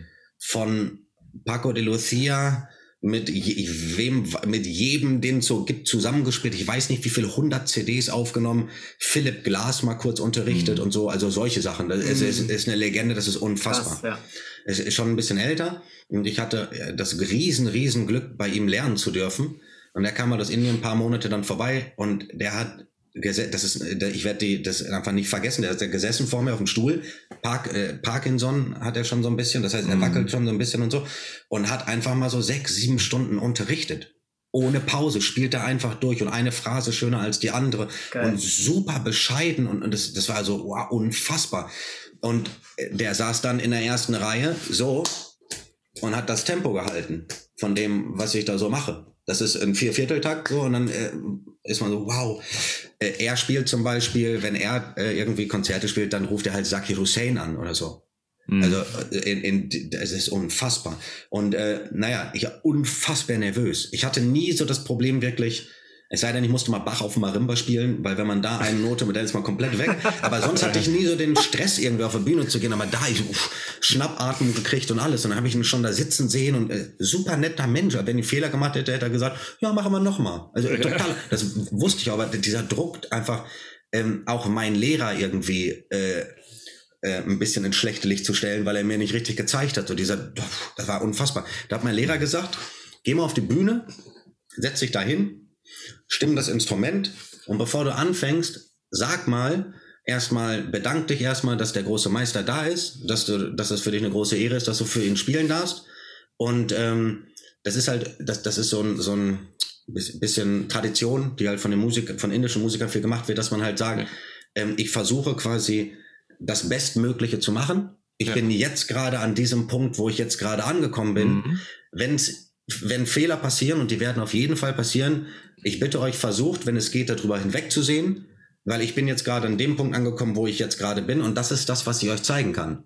Mhm. Und das war für mich so ein simples Ding irgendwie und ich habe das, ich hab das gesagt und plötzlich ging der Puls so komplett runter und der ganze Druck mhm. war irgendwie gar nicht mehr da. Ob Krass. bin ich jetzt aus Indien oder nicht oder ist Tabla mein Hauptinstrument oder nicht, war völlig egal. Das war, ich mhm. saß plötzlich da und habe so gesagt so, ich habe das geübt, ich versuche mal so, also ich gebe mein Bestes natürlich mhm. und hat super gut funktioniert. Und da hat, das hat so ein bisschen die Herangehensweise auch, wie man sich selbst auf der Bühne sieht, wie man sich mental vorbereitet zu solche Sachen, dass man einfach ehrlich zu sich ist und sagt, äh, das ist das, was ich gerade mache. Da, ich, ich, kann euch nichts anderes zeigen so. Mhm. Und wenn man da für sich selbst irgendwie so ein bisschen mit im Reinen ist, hat mir unfassbar geholfen. Toll. Und da ist, ging, da ging so ein bisschen der Druck dann auch weg von, ich habe zum Beispiel eine andere Drucksituation, weil ich, ich durfte auf dem ersten äh, Festival von Paco de Lucia in Algeciras in seiner Geburtsstadt spielen, wo seine Familie im Publikum solche Sachen und dann hast du, guckst du mal ins Publikum und die ersten drei, vier Reihen sind so die Leute, wo ich die CDs so in meinem Schrank habe oder in meiner Spotify-Playlist. so, äh, so Cajon-Spieler, äh, möchte ich einfach mal einmal gerne die Hand geben. Und äh, ich durfte halt dann mit auf dem Festival spielen. Ja. Und da muss man erstmal irgendwie ein bisschen gucken, wie, wie kann ich das irgendwie mit, mit mir vereinbaren. Wenn ich jetzt da aber hingehe und mich total schon entschuldige, dass ich nicht aus Spanien komme und ich kann, dann ja, läuft dann ja sowieso nicht. Und da habe ich gemerkt, wenn man hinkommt, egal in welche Kultur, und man sagt, Leute, ich möchte das super gerne lernen, ich respektiere das total, ich, ich, ich möchte sehr gerne von euch lernen, die, Leute freuen sich total ja, und sind total gerne da dran und möchten teilen ja. und so, weil die es einfach cool finden, dass ja. sich andere Leute auch für deren Kultur interessieren. Und das ist so ein super positives Erlebnis für mich gewesen, was den Druck weggenommen hat von ich möchte gerne jemand anders musikalisch sein. So. Ja, hm. würde uns auch so gehen, glaube ich, gell? Irgendwie, wenn ich, ja, ähm, wenn Beispiel einfach, es kommt, kommt jemand, dessen Tradition es überhaupt nicht ist, kommt nach Deutschland und will, ich nenne jetzt mal nicht Popmusik, weil es kein deutscher Ursprung ist in dem Sinn, aber eine deutsche Blasmusik, will mhm. im Hofbräuhaus in München spielen. Jo. Sowas. Und mhm. kommt ursprünglich irgendwie aus dem hintersten China und, und ähm, interessiert sich einfach dafür, dann würden wir ja auch supporten und, und gucken und sagen, echt geil, das finde ich jetzt schräg irgendwie, aber cool, komm mit oder so ist total krass, weil ich habe genau die gleiche Geschichte. Ich habe einen Studenten, der kommt aus mhm. China, mhm. der studiert klassische Percussion in Zürich. Mhm. Und äh, der hat mir da so ein bisschen so ein paar Sachen auch erzählt. Der, der wollte einfach, weil ihn das einfach interessiert, ein bisschen Blasmusik, Märsche und sowas, fand er Geil. total cool. Und ja. er meinte, am Anfang war das total seltsam. Das, mhm. Die Leute haben ihn total seltsam angeguckt. Warum machst denn du Blasmusik? Hat er gesagt, ich finde das cool, ich will das lernen. Und ja, das läuft. Also ist so krass, weil genau, genau. das Beispiel das ist witzig. Ja, ja, schön. schön. Wobei Blasmusik ist echt, wenn das geil gemacht ist, ich bin auch echt, ich, mir geht da echt einer ab. Also wirklich. cool. Das ja, hat auch so ein In-Between-Feel manchmal. Ich ja, habe das so einmal gehört, hier ja. gibt es eine relativ große Bundeswehrbasis ja. in Hannover. Ähm, da habe ich mit so, mit so einem DJ-Projekt gespielt, also was ganz anderes. Mhm. Aber es mhm. war eben auch eine Blaskapelle da, aber so eine Profi-Blaskapelle. Wow. Und das hatte einen Swing, das war unfassbar geil. Ja. Ich, ich äh, gehe ständig, also wenn's, wenn sich die Möglichkeit bietet, irgendwie, ich nehme meine Eltern damit, weil die das auch total feiern. Ich bin riesen Ernst Hutter und Egerländer-Fan. Krass. Aber also mega. Hm. Und die waren im, im Forum hier in Ludwigsburg so Tausender, 1500 irgendwie ähm, äh, Zuschauer. Und ich saß da drin und die haben, die haben eineinhalb, zwei Stunden gespielt. Irgendwie Holger Müller, ja, Trommel da, ey. irgendwie Polka, Gott. Was ein Trommler, ey. Also nicht nur natürlich, ja. aber, aber das ist ja da mit, mit den Egerländern irgendwie ist er halt unterwegs. Und wie die Typen zocken, wie die Typen Polka spielen und Märsche spielen, das ist du, in, in so einem Dauerlevel irgendwie. Ja. Ich finde es einfach, einfach unfassbar gut. Das, ja. Ich Mega. bin da einfach ein Riesenfan davon. Mhm. Cool. Ja. So nebenbei nur. Ja. Auch eine, auch eine Tradition. Hast du das auch mal anders erlebt, dass du, ähm, dass das jemand nicht gut fand, dass du das jetzt machst? Also ich meine jetzt zum Beispiel, dass du in Spanien mhm. diese, diese Workshops begleitest. Hm. Ich nehme mal an, dass es im Umkreis von Tarifa sicherlich auch gute Cajon-Spieler gibt. Oh, so einige da. nee, auf jeden Fall. Ähm, also in Spanien das mit dem, mit dem Workshop und so, weil das ist so ein bisschen, da ich halt sehr häufig da bin in Algeciras, Tarifa, so die Ecke, das heißt, man, man ist so ein bisschen in der Flamenco-Szene drin. Also da mhm. ist jetzt auch nicht, dass es irgendwie 3000 Flamenco-Tänzer gibt oder so. Das ist natürlich, die Flamenco-Szene ist immer ein bisschen begrenzt, ein bisschen kleiner. Und da bin ich halt so ein bisschen reingekommen. Und äh, das ist, da gibt's jetzt irgendwie, auf jeden Fall ist mir das nicht irgendwie so äh, vorbeigekommen, dass jemand gesagt hat, ey, finde ich total komisch, dass hier der Deutsche und so ähm, da irgendwie war, unterrichtet. Das, das habe ich nie irgendwie mitbekommen. Es gab mal so in manchen Ländern, vor allem so um die Zeit, als, ähm, als so mit der EU und dann in manchen Ländern wie äh, Zypern zum Beispiel, wo dann die Banken zugemacht wurden und so, wo dann halt viel einfach, was Leute gesagt haben, ich möchte mich dann nicht äh, irgendwie äh, politisch dazu äußern, wer was wann wie, aber gab es natürlich so ein bisschen Missgunst Angela Merkel zum Beispiel gegenüber mhm. und das, äh, man hat einen Schuldigen ja, gesucht gut. von so, solche Sachen, ja? ja. Und dann sitzt dann da plötzlich ein Deutscher, die Banken sind zu äh, und dann äh, spielt er quasi die Musik, die nicht seine ist. Da habe ich, äh, ich habe so in ein, zwei Ländern habe ich mal so ein paar komische Kommentare gehört, aber das war dann, als ich mich ein bisschen länger mit denen unterhalten habe, so das aber du spielst ja unsere Musik und so, da habe ich dann gemerkt, dass die eigentlich gar nicht wussten, was deren Musik ist und dass es halt einfach nur ein bisschen Frustration ist, mhm. die sich vielleicht ein bisschen ausgeladen hat, aber das war nicht, das, das hat mich nicht so wirklich, dass mir das persönlich angegriffen hat. Also das, ja. da habe ich viel zu viele wirklich positive Erlebnisse gehabt, dass man einfach so super aufgenommen wird und plötzlich irgendwie in, in Beirut in, in, äh, in, einer, in, in so einem kleinen Theater sitzt und mit Leuten super traditionelle Musik spielen kann und so. Das sind mhm. einfach dann so die Erinnerungen, an die ich mich dann lieber erinnere, ja. als wenn irgendwie so mhm. ein, zwei Leute mal was Komisches sagen. So. Ja. Genau. Ja. Ich würde es auch unterschreiben, so die Mehrheit, äh, für die Mehrheit spielt das auch gar keine Rolle. Hm. Äh, aber ich äh, habe nämlich auch so Erlebnisse ein bisschen gehabt, dass äh, wir als bei dem Hamid war das, bei mhm. dem ich einfach lange gespielt habe, mhm. Äh, wo auf World Music Festivals das schon komisch äh, beäugt wurde, weil wir als westeuropäische Musiker mhm. ähm, aus Sicht einiger Bands dann nichts zu suchen hatten. Ja. Okay. Und was einfach nur so durch Kommentare oder ne, so ein bisschen so, man mm. merkt, man spürt es ja. Mm. Ne, wo, das, das fand ich ganz interessant, so eine Art umgekehrter Rassismus, wo hm. ja. auch wo wahrscheinlich ganz was ganz anderes dahinter steckt. Ne? Also so, weil natürlich die Kultur, die Musik aus den Kulturen, die da spielen, äh, natürlich auch nicht so viele Möglichkeiten haben, sich zu präsentieren international ja. wie die Popmusiker beispielsweise. Ne? Dadurch, dass das, dieser amerikanisch-englische Markt so groß ist, spreadet sich das so in die Welt. Und ähm, dass afrikanische, orientalische Künstler ähm, jetzt in der westlichen Welt tierisch durchstarten, ist ja super selten. Ja. Und dass vielleicht da so ein Gefühl äh, war, ähm, jetzt dringen die auch noch in diese kleine World Music Festival Szene ein Hm.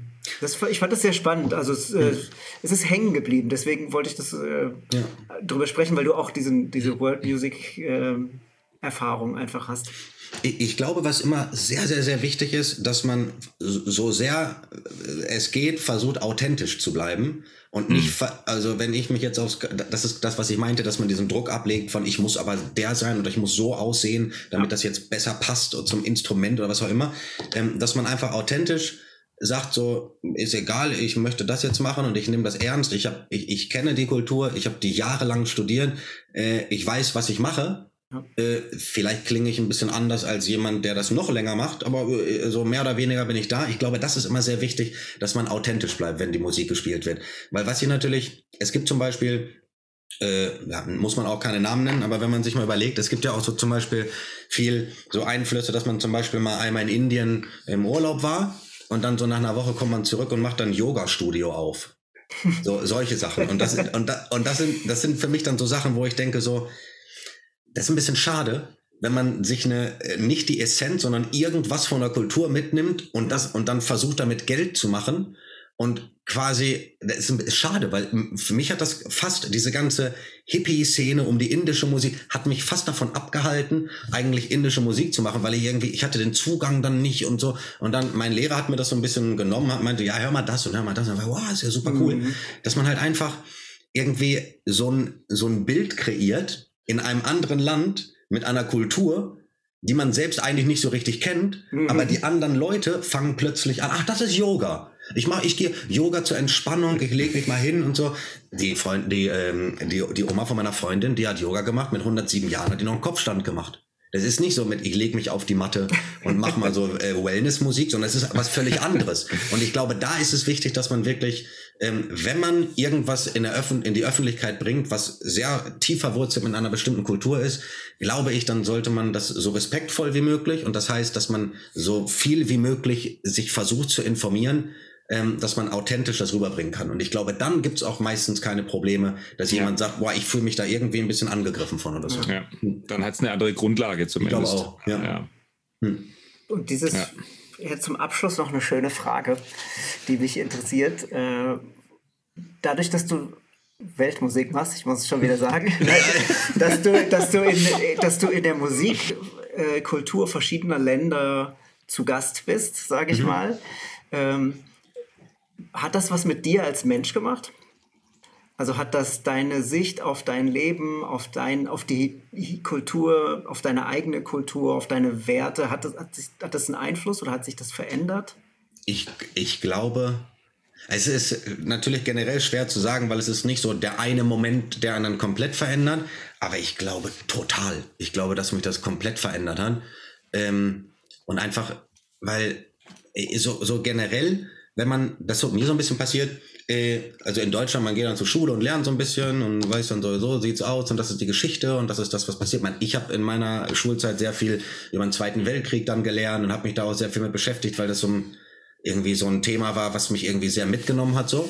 Und dann hat man so, hatte ich so ein bisschen das Gefühl, dass ich dachte so, boah, wenn mich jemand gefragt hat, wo kommst du her, dann habe ich versucht, das eigentlich schon fast zu vermeiden, zu sagen, weil ich mich fast so geschämt habe für die Geschichte. Mhm. Und also das war irgendwie so, das war aber kein schönes Gefühl, muss ich sagen. Und ähm, was ich gelernt habe, ist, dass im Endeffekt ähm, der Großteil von Missverständnissen zwischen verschiedenen Kulturen, die es ja vor allem in der heutigen Zeit sehr extrem viel gibt, einfach da, dadurch äh, entsteht, dass man sich nicht miteinander unterhält. Weil im Endeffekt sind, ist alles das Gleiche. Ob ich jetzt in Spanien sitze und Flamenco machen möchte, ob ich im Libanon sitze und äh, arabische Musik spielen möchte oder in der Türkei oder so. Das Konzept so ist eigentlich, man möchte eine gute Zeit haben. Man, man möchte mit netten Leuten eine gute Zeit zusammen verbringen, vielleicht ein bisschen Kultur genießen und so.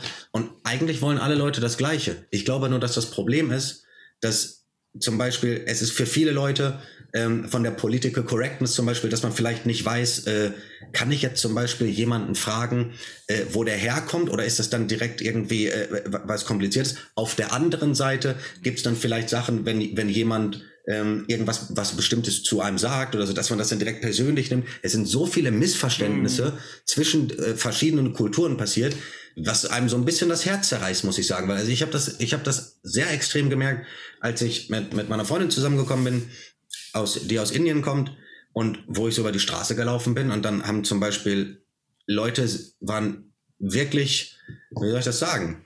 Äh, sehr negativ überrascht, dass es zwei Leute gibt, die von unterschiedlichen Backgrounds kommen, was man ja auch sieht, äh, dass die irgendwie zusammen sind. Das, das, das, das geht ja gar nicht. Und, da, und das ist das erste Mal, dass ich wirklich diesen Alltagsrassismus zum Beispiel gesehen habe, dass man in den Supermarkt geht, äh, wenn ich alleine gehe, ist kein Problem. Wenn wir zusammen gehen, wird mal geguckt, äh, ob sie dann vielleicht was klaut.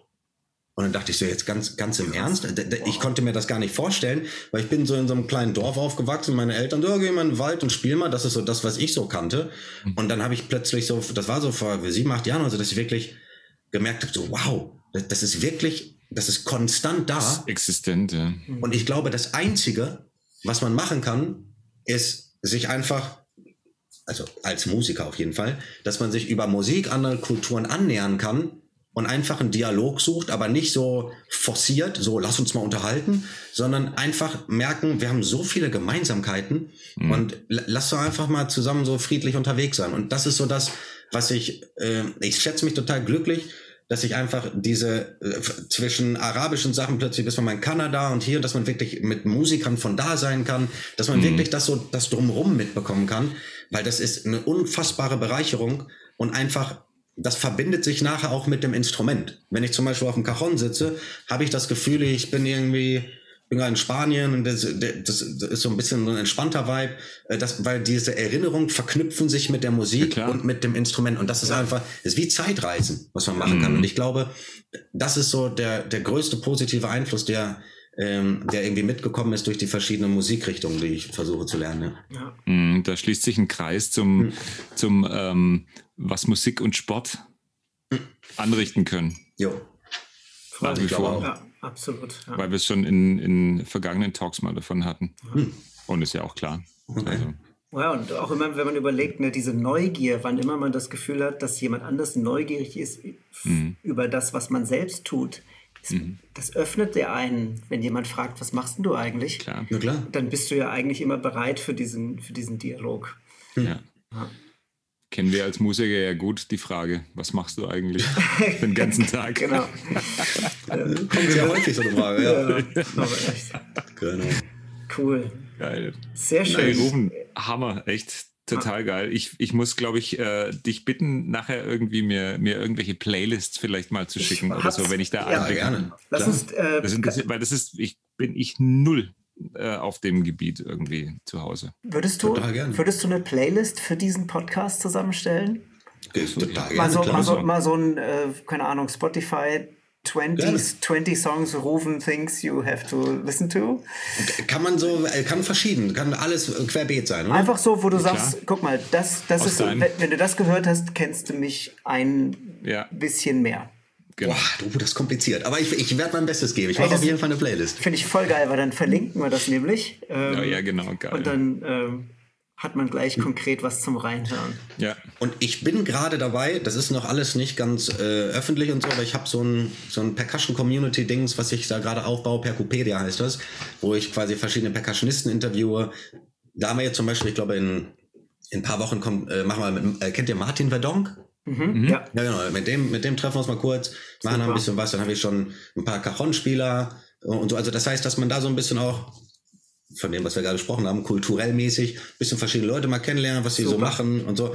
Äh, das, ich bin gerade dabei, das alles online zu machen, mache das aber alles alleine, deshalb zieht sich das so ein bisschen hin. Mhm. Aber da ist der Plan, dass es dabei eine Plattform gibt mit verschiedenen Musikstilen, äh, wo Percussionisten sprechen können, Super. wo Playlists sind, wo Transkriptionen Geil. von Solos sind und so. Also, dass man da wirklich so eine Community für Percussionisten macht, das mhm. wird irgendwann hoffentlich in den nächsten Jahren dann auch mal passieren ist super viel Arbeit, aber ich glaube, dass man, dass man sowas gut benutzen kann. Cool. Glaube, per Percupedia ist ein mega Name dafür. Jo. Ja. Finde ich, ja. ja cool.